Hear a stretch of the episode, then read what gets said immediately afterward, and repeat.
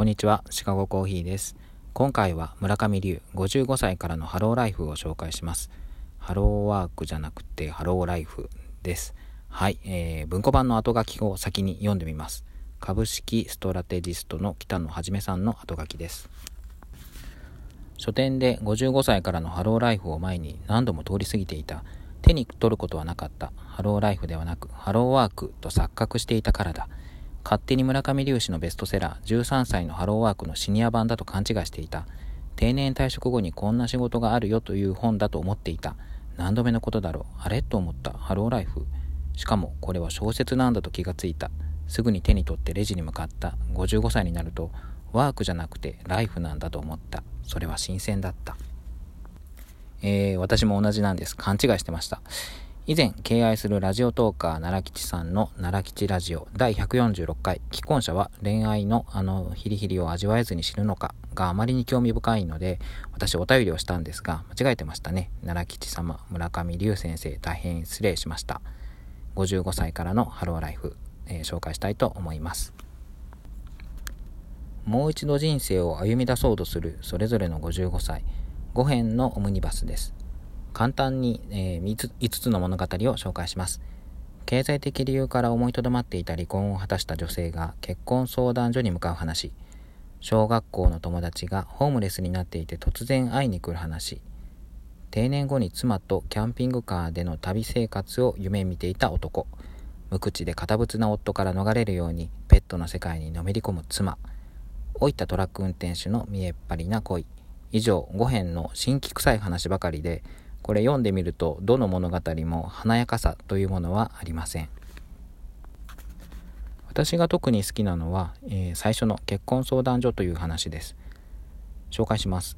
韓流ドラマが好きな主人公中込静子はある年齢に達すればそうあるものと流されるように結婚をして子供を設けやがて子供が独立します。とは定年退職をします。再就職がうまくいかずに愚痴ばかりを言うようになってしまってそんな状態に嫌気がさし、静子は離婚を切り出します。自分の人生は一体何だったのだろうと。主体的な選択をこれまでしたことがなかった静子が初めて手にした自分の人生です。経済的な不安と韓流ドラマの影響で恋愛という気持ちを味わってみたいとの思いから結婚相談所に通い始めます。ここで静子の心情を表す一文を紹介します。私は結婚前も結婚後も周囲や相手の都合だけを考えて生きてきた気がする。中込静子は流れていく風景を見ながらそう思った。生まれてからずっとこの電車のガラス窓のようなものが自分と周囲を隔てていた。それは相手の露骨な批判や悪意から守ってくれることもあったが、深い思いは決して相手に届かないという諦めも生んだ。韓流ドラマの世界には自分と周囲を隔てるガラス窓のようなものがない。たとえあっても登場人物たちは怒りや愛情に身を委ねてガラスを叩き割るのだ。です。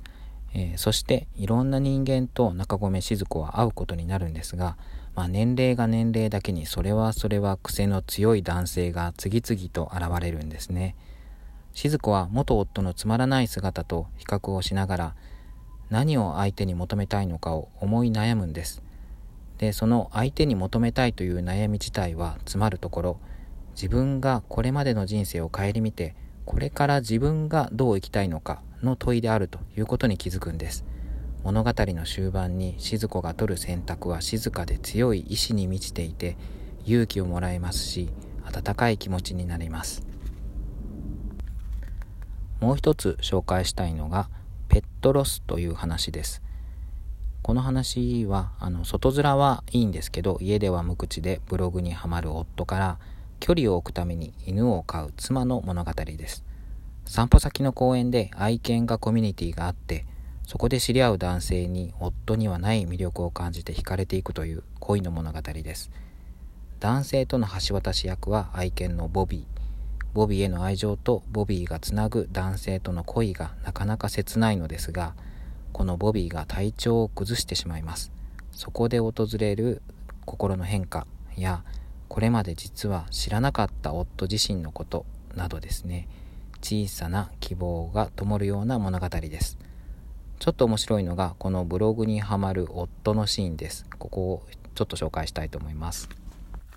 夫のブログは一日中書斎にこもって一体何を書いているのだろうと一度だけ覗いたことがあった。預貯金が多い中高年相手の商売の仕方についての専門用語だらけの無味乾燥な文章で全く興味が持てなかった。ただ自分のことを小生と表現していていつの時代の言葉だろうと思わず笑った。この夫の時代遅れ感といいますか遅れというと語弊がありますがあの古い世界に生きている古い世界の自分自身の中に生きている表現なのだなというのがこの言葉に表れていて私はここの一文がとても好きです。以上5つの物語から2つ紹介してみました。見事にバラバラな5人の主人公なんですが村上龍の後書きを紹介します。定年後老後に訪れる困難さは一様ではない。経済的格差を伴って多様化している。だから5人の主人公は悠々自適層中間層困窮層それらを代表する人物を設定した。だが全ての層に共通することもある。それはその人物がそれまでの人生で誰とどんな信頼関係を築いてきたかということだ。信頼という言葉と概念をこれまで意識して小説を書いたのも初めてのことだった。年を重ねると背負うものも多いし体の不自由も多くなってきます。塞いでしまいそうになる苦しい現実をリアリティに描くのってこれまで強い表現で現代人を叱咤してきた村上龍ならではそんな感じがしますがほんの少し希望を感じさせる物語は村上龍もあれちょっと優しくなったかなというふうに感じています。先を思うと不安なことも多いんですが今をしっかり受け入れるそんな物語だというふうに感じました。以上です。